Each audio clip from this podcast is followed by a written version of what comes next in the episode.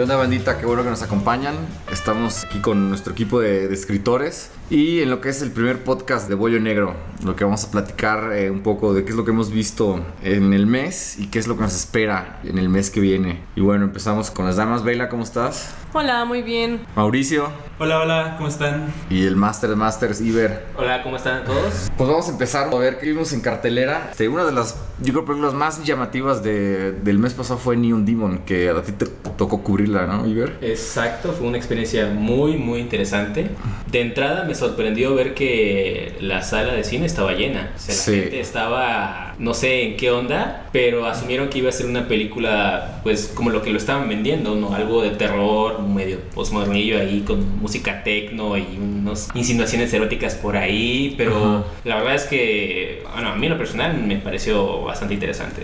¿Tú con qué expectativas ibas? A mí me encanta Drive, creo que es una de las mejores películas que he visto de los últimos tiempos, en el sentido de que es infravalorada por lo que realmente vale y lo que y la atención que llamó, me gusta mucho y entonces puse la atención en Nicholas Winner Refn. Después vi Only God Forgives y no me gustó para nada, entonces iba equilibrado, ¿no? Estaba Claro. como que esperando y al mismo tiempo no, entonces preferí no llenarme de expectativas y la verdad es que la disfruté bastante, salí sorprendido, yo no, no me esperaba que la fuera a disfrutar tanto. No digo que sea perfecta, la verdad, pero entiendo el estilo del director y me parece que es bastante válido. Yo soy fan igual desde Drive, aunque he visto las, las anteriores que son bastante diferentes a lo que hace ahorita. Creo que ha hecho una evolución bastante natural desde Drive. Por ejemplo, en Drive una de las cosas que más me gustan es la fotografía, pero no es como tan novia como en. Solo Dios Perdona o en Demonio Neon, es como mucho más sugerente. Y creo que con Solo Dios Perdona llegó a un punto en el que, o sea, realmente se enfocó más en la imagen por la imagen que en, en sí contar una historia o en sí explotar un actor como Ryan Gosling. Creo que esta película se, se acerca más a un lenguaje audiovisual que no es precisamente cine. Ya. Siento que el público la recibió bastante bien o a mucha gente le gustó. Yo cuando salí de, de verla dije, no manches, esto o sea, va, o sea, va a ser un flop completo.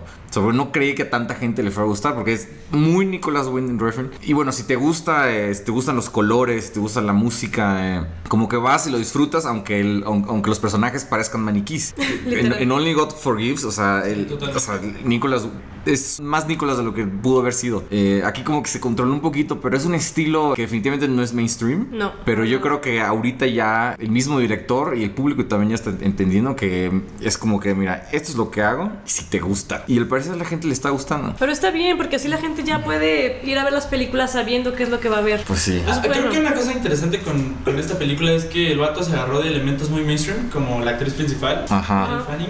Y además, pues con toda esta onda de la moda y lo neón ahorita está también de moda. Creo que se agarró de elementos bastante conocidos para ofrecerle a la gente otra cosa que no es necesariamente. Honestamente, quien- pienso que a lo único que le interesa a Nicolás es que vayas y veas la película y te perturbes. Independientemente de te, te guste o no, lo que él quiere es generar un impacto. Y si no te gusta, a él también le vale, le vale igual. O sea, lo importante Ujú. es que vayas y la veas y te incomodes con la película, porque Ujú. lo que hace él es provocar. Y está bien porque es lo que está pasando. Sí, es lo Personas que- están que- yendo a ver exacto. y tienen esa reacción. Es como eh, lo que platica mucho, por ejemplo, otro director, le gusta mucho provocar, como es Michael Haneke. Ah. Con películas como Funny Games o La pianista. Exacto, La pianista.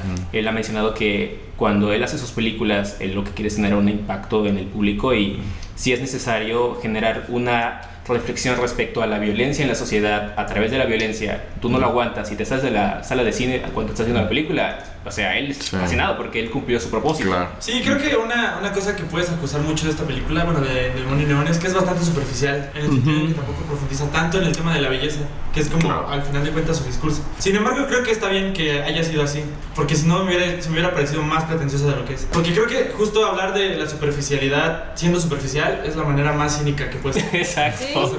Sí, E- e- exacto, ese es, es el punto, ¿no? O sea, no puedes ponerte a andar diciendo reflexiones respecto a la belleza y la industria, o sea, cosas que todo el mundo ya sabe. Nicolás no es una persona que se encarga de diseccionar la realidad social ni nada, él lo que quiere es provocar a través de imágenes y metáforas visuales, entonces hace lo suyo y se enfoca en lo que él sabe que Mm. puede, puede lograr, ¿no? Entonces, ¿por qué habría de hacerlo de otra forma? Claro.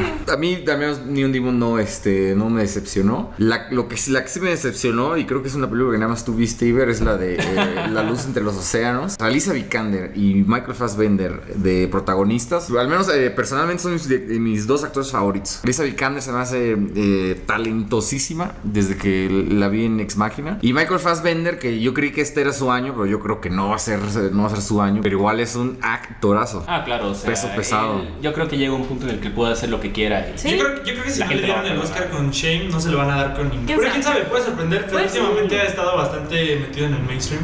Como para Ajá. hacer algo como lo que hizo con Steve Hawking. Estaría bueno verlo hacer algo así otra vez. Yo creo que tiene tiempo. Le pueden dar el, tratamiento que le dan de repente a Daniel Day-Lewis, ¿no? Te voy a decir una cosa de entrada, la película, así que tú digas mala, mala, no es. La verdad es que no es, porque es una película que tiene el talento detrás y enfrente de las cámaras para hacer un resultado muy bueno, pero me parece que eh, trata demasiado. Son de esas películas que tú comienzas a verlas y dices, ah, ok, está tratando de hacerme llorar con todos los métodos posibles. Mm, tipo y Ron es una- Howard, ¿no? Exacto, es una, exacto, tipo Ron Howard, por ejemplo. Este, entonces, obviamente eso te desconecta automáticamente porque pues se supone que tú tienes que llevar, dejarte llevar por, por la película sin que realmente seas consciente de que pues eventualmente te va a llegar a, a las fibras sensibles, ¿no? Y la verdad es que los dos actores lo hacen bien, o sea, cumple con el trabajo, la música me gustó mucho y creo que para el tipo de película que es, este, un drama histórico es como que la persona para, ¿no? o sea, Claro. que esté ahí con, con ese tipo de proyectos, de una fotografía la verdad también muy bonita, muy delicada, muy preciosista y este, de algunas tomas por ahí, sabes, ¿no? Un toque simbólico y emotivo y lo que tú quieras, pero eh, al final la verdad es que el pastel se les quema del horno y, y- y no, no funciona, o sea, es una película que se queda muy corta para sus expectativas, entonces no diría que sea mala, pero sí es una película que cortas palabras me parece muy mediocre. Oye, hablando de expectativas eh, que no se cumplen, Tim Burton. Bueno, Tim Burton, ¿por qué? ¿Qué te digo? Yo no puedo evitarlo. Yo sí llevaba como que ciertas expectativas, como siempre que voy a ver una película de Burton, pero ya desde la primera media hora dije, no, este no es su regreso, a lo mucho es un retroceso y O sea, otra vez Alice, ¿no? Eh, La, tercera, la tercera parte prácticamente. Hay una sección de los fans como que no quieren aceptar. Su percepción es que eh, tal vez Tim Burton eh, pues siga haciendo lo, que hace y, se le critica de, más, ¿no? Y hay otra sección de, de los fans que extrañan eh, Beetlejuice, eh, Scissorhands eh, y, todos esos personajes, Batman. personajes originales. Batman, claro. También, o sea, el, el otro argumento es que Tim Burton ha tenido muy buenas adaptaciones. Eh, Batman tal vez no es adaptación, pero no son personajes de él y son fueron muy buenas películas. Ed Wood.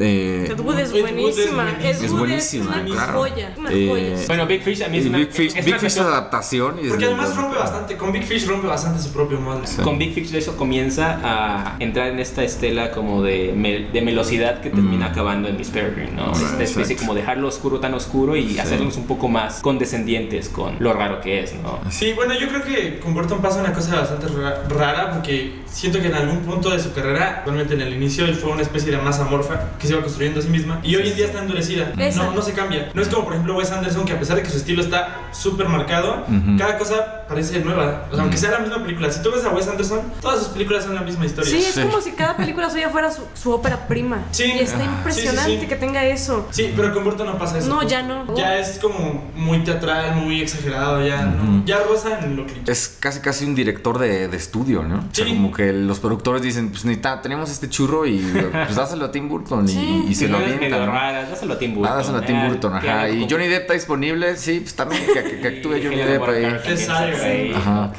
Pero bueno, eh, Tim Burton fue de mis primeros eh, directores favoritos. Eh, Beetlejuice es mi película favorita de, de él y, un- y una de mis películas favoritas de, de toda la vida. Ojalá si nos salga Beetlejuice 2. Cuando Burton empezó, tenía muy poco presupuesto. Como que le echaba más ganas. Decía, bueno, tengo esto y voy a hacer lo mejor que puedo con esto. Y ahora tiene una monstruosidad asquerosa de dinero para sus películas y como que ya no saben qué Se atasca. gastarlo. Sí, se atasca y ya mete esto, esto y esto y ya es demasiado. Y pues, Sí, también deberían dejar, dejar de darle películas como sobre gente rara y así. Así, ¿no? O sea, también ya Tiene que reinventarse. de- sí, exactamente. Exacto, sí, tiene que reinventarse de, de no alguna forma. de, de la fantasía. De su zona de confort para empezar, ya. porque Sí. ya está muy cómodo. Y mi, mi punto de, de- en- en- de la crítica a Tim Burton es algo que fue tan grande y verlo eh, tan, tan fregado es como que decir, bueno, ojalá y pudiera encontrar esa forma de regresar a, pues, a sus inicios de cierta forma, ¿no? Tal vez no sus inicios en cuanto a, la forma, sino a esa creatividad que le caracterizaba. ¿no? Sí. Fue una Sí, persona muy creativa. era- siento yo que era más un juego para él. Por ejemplo, si uno ve Pee-Wee, Mm, así sí. te diviertes y sientes que él se divirtió y seguramente lo hizo. ¿no? Sí. Porque además pasar de Pee-Wee a Batman es un golpe tremendo de Sí. lo colorido a lo oscuro. Ajá. Sí. Y, lo puede, hacer, ajá, y Y si lo puede logra. hacer un contraste tan bueno, ¿por qué no con una película como Miss?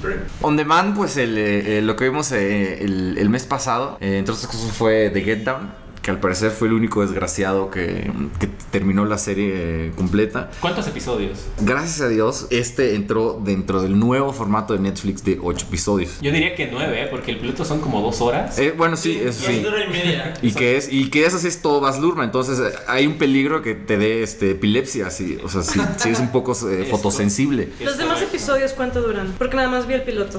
Creo que igual son como 40 minutos, Sí, 50 dura como una minutos. Depende, No. hay unos que duran 50. Ajá, exacto. Y los demás ya están comisionados, ¿no? El Baz Luhrmann que está al Sí, sí, Exactamente. frente en todo. Te digo, el, mi principal problema con The Get Down fue eh, que le dieron eh, un homenaje a- de hip hop a- al, pues, al anti-hip hop, ¿no? Baz Luhrmann es... Al disco. Al disco, exactamente, a, a Mulan Rouge, ¿no? La serie, eh, pues, es, es entretenida. defiende a... No, es que yo no, conozco a alguien a, a quien le guste Moulin Rouge genuinamente. O sea, yo sé, no tiene un gran guion, las actuaciones, pues, o sea, le echan ganas. pero, Ok. pero ya, o sea, no es una gran película, pero a mí me hace muy feliz. O sea, te, o sea, te puede gustar o no te puede gustar, pero ese es Baz Luhrmann. Eh, Exacto, Es ese- correcto. ese pero el es hip hop no es Baz Luhrmann. Principal Exacto, problema es todo con lo The Get Down. y por eso es que a mí se me hace... A lo mejor a él le pasó lo que lo- no le pasó a Tim Burton y dijo, me voy a reinventar. Y se fue totalmente al otro lado. Pero no se reinventó, reinventó el hip hop. Exacto, o y sea... quiero, este, no quiero eh, spoiler alert, pero la, o sea, el, el final de esto, porque son, son ocho capítulos y luego viene la segunda parte que son, es el desenlace de, de la historia. Termina, o sea, con una melcocha ahí como de Justin Bieber, hip hop, eh, todo anacrónico, o sea, un boy band ahí, este, adolescente, hip hopero, que si, que si alguien del Bronx, o sea, lo ve, dice, o sea, por supuesto que no. La gente de aquí no se comporta de esa forma. No puedes decir Exactamente. que creciste en el barrio y tener estas este, de actitudes tan melosas, ¿no? Tan ingenuas ahí. Creo que justo un error fue que Baz hace películas bastante melosas. Como Mulan Rouge o como El Gran Gatsby, que es una Sí, melosidad. sí. Justo, no sé si alguien vio Straight Outta Compton. Claro. Donde esa película es increíble. A mí me gustó A mí me mucho. causó mucho. Tiene detalles muy buenos y creo que respeta bastante la historia del NWA. Ese tipo de, de- de estilo creo que quedan más hacia Bueno. la estética del hip hop que a... Desde el punto de vista de Dr. Dre, de Ice Cube, por Sí, supuesto, claro, porque claro. son los Sí. productores y ellos a fin de cuentas ponen el hijo- corte y sabes de Ice Cube interpretó a Ice Cube, que Sí. es igualito, La- o sea, no puedes decir la, que no es el la de historia la cuentan los vencedores. ¿no? Exacto, la historia la cuentan los vencedores. Hay cosas que obviamente tú no vas a saber, pero como un homenaje al hip hop, que la verdad es un género que es muy maltratado en el cine, Mucho. Muy satanizado, me parece que es muy, muy, muy, muy Y yo creo que había un terreno frágil intentando hablar de los orígenes de una música que vienen de otro tipo de música, ¿no? Mm, que es como sí. hablar del hip hop, tienes que hablar del disco a fuerzas y del disc jockey en el Mm. Bronx en los 70 O sea, tienes Claro. que considerar muchas cosas que tal vez si no eres parte de esa comunidad o no eres parte de ese mundo, no entiendes del todo y te pasan cosas como... Y bueno, y siguiendo con esta obsesión eh, que tiene Netflix últimamente con el hip hop, está Luke Cage, ¿no? Que es más hip hop que, que, que The Get Down, sin ser completamente... Creo que es bastante poder negro todo el tiempo. Ajá. Todo el tiempo el, el aspecto racial, si bien hay películas súper racistas, esta es antirracista, pero al extremo. O sea, creo que se va al otro extremo. Oye, no, no tanto explícitamente, sino es, es obvio, ¿no? O sea, Y lo que sí es, creo que hay un actor que no es negro en toda la serie, y es secundario. O sea, el- y si no son latinos, además, o Ajá. representan latinos. Sí, o sea, que bueno, también si tú vas a Harlem es, Sí. es- es así. Pues sí. o sea, en realidad. No me acuerdo quién está haciendo el comentario. eh, no sé si fue el mismo cuenta Tarantino que le hubiera encantado haber, haber visto Luke Cage, pero en los 70s. Ah. Como que haberle Shaft, metido sí. más Shaft todavía. Exactamente. Con la música de Isaac Hayes de fondo sido súper varas. Sí, definitivamente. Pero Eh, obviamente no sería tan políticamente correcto como podría ser, por ejemplo, Luke Cage, que es algo que Mm. también tiene mucho la industria del entretenimiento, sobre todo de Estados Unidos en estos últimos años. Una de las cosas que más me llamó la atención, no solo de Luke Cage, sino de todas las series de Marvel en Netflix, es que existen en el mismo mundo que los Vengadores. Hace poco los rusos comentaron que tal vez podrían aparecer todos los héroes en Infinity War, que estaría buenísimo. Ah, sí. Pero al mismo tiempo no creo que sea tan buena idea porque estos personajes son más bien antihéroes. Están agarrando a los héroes underground de Nueva York, a los que no tienen los grandes superpoderes, ni, Ni los, los grandes, grandes rostros, ni trajes. los grandes trajes, ni las grandes historias. Como Hay ciertas cosas, libertades que se han tomado que, Que ya no pueden hacer. que ya no pueden hacer Sí, no, no va a Sí. funcionar. si las unen con Yo creo que lo el- políticamente correcto. Yo creo que lo están haciendo para, para- a manera de hype. Yo leí un artículo al respecto. O sea, es, un- es hay casi una guerra entre eh, eh, Marvel, eh, Netflix y Marvel. Sí. eh, o sea, eh, Y además los estudios que están metidos, que por ahí Luke Cage la produce la ABC. No es solo como una cosa totalmente Netflix. Volviendo al, al tema eh, político, si hay escenas donde, bueno, matan a un, un policía o los policías le están disparando a, a Luke Cage a mansalva. Yo creo que Netflix no tiene ninguna intención de, de- de dar eh, un mensaje o una protesta, protesta social, pero también mucha gente, sobre todo afro- afrodescendientes, que ven esto, no, pues ojalá y todos, todos fuéramos blindados, ¿no? Sí. Porque sí, a Luke sí. Cage no le pasa nada, pero, Pero a los demás. pero en las calles, pues las sí, está pasando, sí, ¿no? sí. Y pasa. Obviamente, eh, todo esto se está encaminando hacia The Defenders. O sea, ya, sal- ya salieron dos de Daredevil, una de Jessica Jones, Luke Cage. Se viene The Punisher, Iron, Fist, Fist. y luego Y de Defenders. The Defenders, ¿no? Que es el primer equipo de Marvel en televisión. Eh, DC ya lo tiene con Legends of Tomorrow. Pero el enemigo más grande que tienen eh, ahorita esta, esta serie es la duración de, de la temporada, ¿no? Especialmente Luke Cage. Luke Cage se sintió muy larga. Muy larga. Jessica Jones, que me gustó bastante, siento que igual le sobraron eh, al- algunos capítulos, ¿no? Me vueltas a ver Stranger Things de 8 capítulos y quedó perfecta. Sí, de hecho. Entonces, a ver si no igual de repente agarra y dice, bueno, pues vamos a reducir un poquito esto Concretar también. un poco ¿no? más, claro. Eh, Creo que una cosa también con Luke Cage es que roba bastante del estilo de sus antecesores. De, especialmente de Daredevil. Es, o sea, es casi la misma historia. Lo cual es un problema, porque si te das cuenta, eso hace que de pronto Iron Fist, ya que es, digamos, el quinto producto de la misma serie que Defenders, pueda hacer igual lo mismo, pero con el, mismo, con el personaje nada más cambiado. Y es un problema también, porque si estás repitiendo la fórmula tantas veces de forma que- tan seguida, pues ya no vas a generar sí. ese hype. No, sí, además creo que puede ser y no, porque Iron Fist. Es que la naturaleza de los poderes de Luke Cage son bast- es bastante aburrida. Bien blindada como abuelón y super fuerza. Exacto. O sea, en realidad, ¿qué haces con eso? O sea, para el, el- el barrio negro de los 70s, pues eso era, eso era todo, ¿no? No te podían hacer daño y tú puedes hacerle daño a todos. Llega un punto en que el mismo Luke Cage se vuelve cínico. O sea, nada más aparece y todos huyen. O sea, ya no le importa ni siquiera el drama ni, ni la acción, ya es como. Pero eso es un buen apunte lo que mencionabas, porque sí. a fin de cuentas son personajes menores que están apareciendo de pronto en el pedestal como los protagonistas y algo no cuadra todo, Sí. porque como tú mencionas, tienen un trasfondo que realmente es más simple de lo que parece. Y, y estoy muy de acuerdo contigo en eh, que se vuelve blando el, el mismo personaje las batallas del, del personaje, ¿no? Se Sí. vuelven, este... eh, en Jessica Jones, por el mismo villano que tenían, o sea, tenían que encontrar una manera de ser más inteligente que el personaje. Sí. Y hay unos, unos giros ahí eh, Que además buenos. creo que un giro interesante en Jessica Jones es justo que se, el personaje, el, el hombre vestido en púrpura, Ajá. se da cuenta de que pues, su poder es vulnerable a ciertos efectos, especialmente anestésicos. Entonces tiene que conseguir que ciertas cosas se hagan por voluntad propia. Y eso es como una cosa bastante interesante porque ya pone a los, al, al personaje eh, principal y al antagonista en un nivel bastante eh, parejo. No es como, como en Luke Cage que él está arriba hasta que le meten una bala, spoiler alert, una bala maldita y ahí se complica un poco la vida, pero en realidad no es tanto porque pasan otras cosas que son más interesantes que este argumento. Netflix sacó otra serie que se llama Easy, eh, que sacamos un artículo comparándolo con la serie High Maintenance de, de HBO. Ha habido bastante competencia, es, como a veces natural obviamente porque son las dos que van a la cabeza, pero luego también competencia directa, ¿no? Sí. En el artículo citábamos el documental de Making a Murderer, que sale como respuesta a The Jinx, que The Jinx marcó un hito en la televisión porque arrestaron al personaje a raíz de final de temporada de, ¿no? Entonces como que HBO 1, eh, Netflix 0. Otro enfrentamiento del que se habló mucho fue de Game of Thrones y Marco Polo, Ah, que Marco Polo cayó eh, de cara al lodo y nunca más se levantó.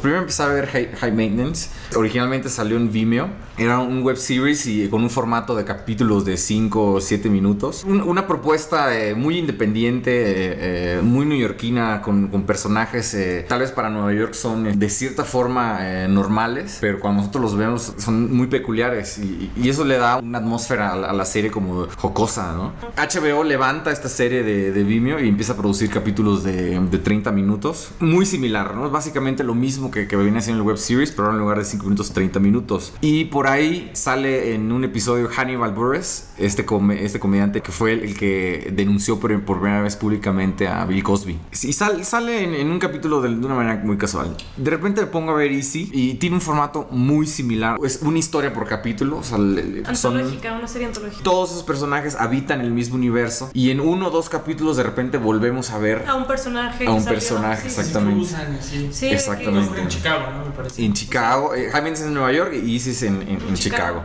Y en un episodio sale Hannibal Buress también. Entonces, o sea, yo dije, esto ya no, o sea, no puede ser tanta coincidencia.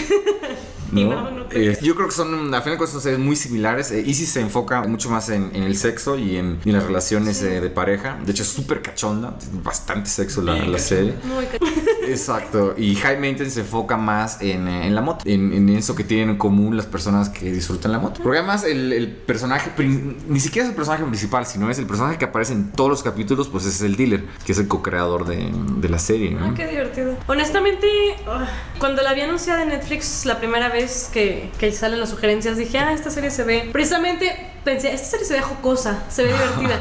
Y pensé que iba a ir como que de la misma onda que Lovesick. Y pensé, ah, seguramente va a ser algo así, pero más padre. Se veía muy buena, vi que leí un poquito, vi que era antológica. Se me hizo interesante, pero luego ya la empecé a ver. El primer capítulo se me hizo, se me hizo bien divertido. Dije, ah, pues está bien, pero no es como que tanto lo que estaba esperando. Y luego ya, la verdad sí fui perdiendo el interés con cada capítulo y ya para el final solo la acabé porque... pues, Por acabarla. Sí, por acabarla, porque dije, no, no es tanto, o sea, vamos a terminarla. Pero no sé, siento que ya es como que el mismo, no formato, pero más bien el mismo tipo de guion que trata de llevar como que una línea de precisamente el sexo de pareja, pero de parejas jóvenes o Ujú. ya de este siglo. O el Mumblecore, ¿no? El, fa- el famosísimo. Sí, ah, exactamente, sí, sí, sí, precisamente. Y no sé, como que ya siento que van a salir más series de ese tipo y ya no se perdió la novedad. Creo que justo los temas es algo importante en esa serie porque yo vi nada más dos capítulos, los primeros dos. Y el segundo capítulo, que es donde dos lesbianas eh, que empiezan una relación, pero son bastante millennials y una es vegana. Una es súper vegana, ajá. Ajá, una es Sí. súper vegana y la otra finge ser vegana. Ajá. Creo que son temas que ya se han tocado, como dicen en otras series. Sí. Como, por, por ejemplo, me recordó mucho a Master of None. Ah, Master of Por None Por ejemplo. sí. O incluso Portlandia, que para mí Portlandia es Mm. una de las mejores series que he visto. Es un poquito más de sketch, ¿no? Sí, son, más, son, son sketches, pero igual mantiene este formato de que son los mismos personajes Ujú. y cohabi- cohabitan el mismo universo que es Portland. Y justo toca esos temas hace seis años. Ujú. Hoy en día Portlandia ya está medio acabada y ya no sabe como qué abarcar. Y justo creo que es un buen momento en, en el caso de Portlandia para que termine. Para parar. Y para series como Easy, yo creo que deberían buscar por otro camino. Porque Sí, además son tarde la fiesta. problemas de clase media y así es como... Sí, de primer mundo, Sí, ¿no? de primer mundo. Por ejemplo, aquí en México hay una telenovela sobre un papá que se vuelve youtuber. Eh, Sale en Televisa. Y justo es como cuando intentas pasar estos problemas a un país como México, pues ¿qué está pasando? Creo que se vuelve No un poco pasa. ridículo porque Sí, se vuelve... no sucede. o Sí. sea, no. Exacto. Justo. Yo no digo que no existen ni que no tengan su validez en esto. Acá, acá es Aquí, totalmente por distinto. ejemplo. Sí, porque Sí. estás viendo la vida de este. Sí, de... de primer mundo y Sí. dices, ay, Exactamente. quiero... Y de hecho hay un capítulo de Easy que sucede con, con personas mexicanas. Con mexicanos, Sí, exacto. Y es mexicanos. completamente en español. Sí. Que de hecho ese es de los mejores capítulos porque es muy provocador. Terminas ese capítulo y no sabes, o sea, si pegarle a alguien, si insultarlo, o sea, si insultar a la tele, o sea, lo- sí son los capítulos más entretenidos. Pero sí, todo este movimiento Mumblecore es que en Estados Unidos es gigantesco porque tiene series, eh, películas, directores y demás. Y como bien dices, ¿no? O sea, para, para aquí es aspiracional porque el- la vida del, del mexicano es, es muy distinta a la americana, con problemas muy distintos. Sí. Pero ya también, porque alguien de que vive en Kansas o que vive en Minneapolis, creo que tiene lo mismo en común con alguien que vive en San Francisco, en Nueva York, en California, que un mexicano con, con Nueva York, San Francisco, California. ¿no? O sea, son Sí, mundos también muy al opuestos también. ¿no? Le habla a esa ciudad de Austin. Ajá, exactamente. Nueva York. Esas cartas de amor a las ciudades. Exactamente. Sí. Es como los que votan por Trump, los que votan por Sanders, ¿no? Más Sí. o menos. Pero sería interesante ver si alguien pudiera retratar el- la, la sociedad mexicana de esa forma. ¿no? Alguna vez vi un, este, un artículo eh, diciendo est- esto de sobre Después de Lucía, esta película este, de, Franco. Michel de Franco. Michel Franco, que decía que era un retrato de, de la sociedad mexicana. A mí, a mí no, para nada, ¿no? a mí me pareció una película de, de terror muy buena, pero pues sí sería interesante, eh, al menos a mí me parece interesante ver si alguien pudiera retratar la sociedad mexicana a ese nivel, porque es un drama, pues es un drama eh, ligerito, ¿no? De la vida real. Real. Estoy Pues- tratando de acordarme si, si alguien ya intentó hacer eso o no. ¿Problemas de la clase media? O Pues de, la, so- de la sociedad mexicana sin que fueran que mira- violaciones, violencia, Y eh, narcotráfico. Marta y Gareda, güeros. Güeros. Y anteriormente yo creo que Sexo, Pudor y. O Amores Perros. lágrimas. Pero Sí. Amores Amor- Perros. Perros es muy dramática. Sí. Muy es, que dramática. es muy sórdida y obviamente está apta, obviamente, es dispuesta a mostrar los lados más oscuros de nuestra sociedad, Ajá. ¿no? Yo creo que Exacto. Sexo, Pudor y Lágrimas podría ser una. Pero ya no es de esta O generación. el mismo, eh, el mismo Girls eh, mexicano, ¿no? Eso estaría muy Y bueno. De hecho, Girls también es una serie muy millennial, pero algo que yo podría decir a favor de Girls, a comparación de, de Master of None o Flake Ujú. o incluso Easy, Y sí. Ajá. que son series, bueno, de entrada Lina Dunham es una provocadora totalmente Sí. Sí, y no están, buena. no están tratando de buscar la empatía del espectador, sino que simplemente están retratándose de la forma más honesta que pueden. Y eso le da un toque de autenticidad que de pronto otras series no tienen, ¿no? Ujú. La idea, idealización de esos problemas o la legitimización de esos problemas que no es necesaria. O sea, Ujú. Lina Dunham dice, ¿sabes qué? Esta soy yo, esta es la vida en Nueva York para las chicas de este edad. Es totalmente válido verla, pero tampoco te vamos a decir que es de la vida color de rosa o que nuestros problemas realmente son interesantes de ver. Y Solamente son reales. Y esa desmitificación es lo que le da puntos por encima. Y a manera de, de analogías son sus desnudos, ¿no? Es correcto, o sea, es lo que tú mencionabas del tema físico también, o sea, eso es lo que me parece que, por ejemplo, puede distanciar Girls, igual no todas las temporadas, no todos los episodios, pero al menos el concepto en general. Diferente de otras series como, por ejemplo, Master of None, donde todo es un toque muy ligero, muy políticamente Ujú. correcto, y sí, es gracioso y de pronto todo bien, pero te da la sensación de que podría contarse más, ¿no? ¿Qué es lo que vamos a ver eh, este mes que viene? Que es, es muy, muy interesante. Bueno, yo creo que el, el- el foco de, de octubre es, por supuesto, el Festival de, de Cine de Morelia. De ¿no? Morelia, sí. Que en esta ocasión la sección del largometraje mexicano son 13 películas. El año pasado fueron 10. A mí me gusta mucho esta selección porque puedes ver ahora sí que el centro del cine mexicano. Puedes ir a ver eh, 10, 13 películas eh, mexicanas de, de estreno que te dan una buena idea de, del tipo de talento que, que hay en México hoy en día. ¿no? Porque lo que se va a Venecia, lo que se va a Cannes, eh, pues eso es como que los picos, ¿no? La- Sí. lo mejor del, del cine mexicano. Además, trae, eh, traen muy buenas películas. Este año traen muy buenas, bueno, todos los años. Pero este año traen también eh, muy buenas películas eh, del circuito de festivales. Trae la de La La Land, que seguramente la veremos en, en los Oscars. Y Seguramente. seguramente le darán el Oscar a Mejor Actriz a, Emma Stone. Emma Stone. Porque esa categoría es muy predecible, sobre todo cuando sale una mujer cantando. Yo siento. es de que, bueno, ya, Oscar. Póngame en contexto. ¿de qué, ¿de qué va la película? No he escuchado. Sale Emma, Emma Stone cantando y... Y Ryan Gosling. Ryan Gosling. Es una historia de amor y cantan y Yo creo que es una pareja bastante chida. Sí, a mí me encanta. a mí también. Stupid Love. Ay, sí, ¿Es la segunda o la tercera película que hacen ellos? Es la tercera, me parece. Hay una de gangsters, ¿no? Ah, sí, la de. Eh, Gangster Ah, Squad, sí, y también son ellos dos. buena. Sí, son buena pareja. Eh, está The Birth of, of a Nation, que ha tenido mucho, mucho voz, no solo por este, porque al parecer es una buena película, sino por el problema en que está metido su director. Para los que no saben, pues él fue acusado de, de violación y la víctima se suicidó recientemente. Entonces es como que una discusión que hay ahorita sobre qué tanto se debe vincular a la obra del artista con la vida personal del artista. ¿no? Claro.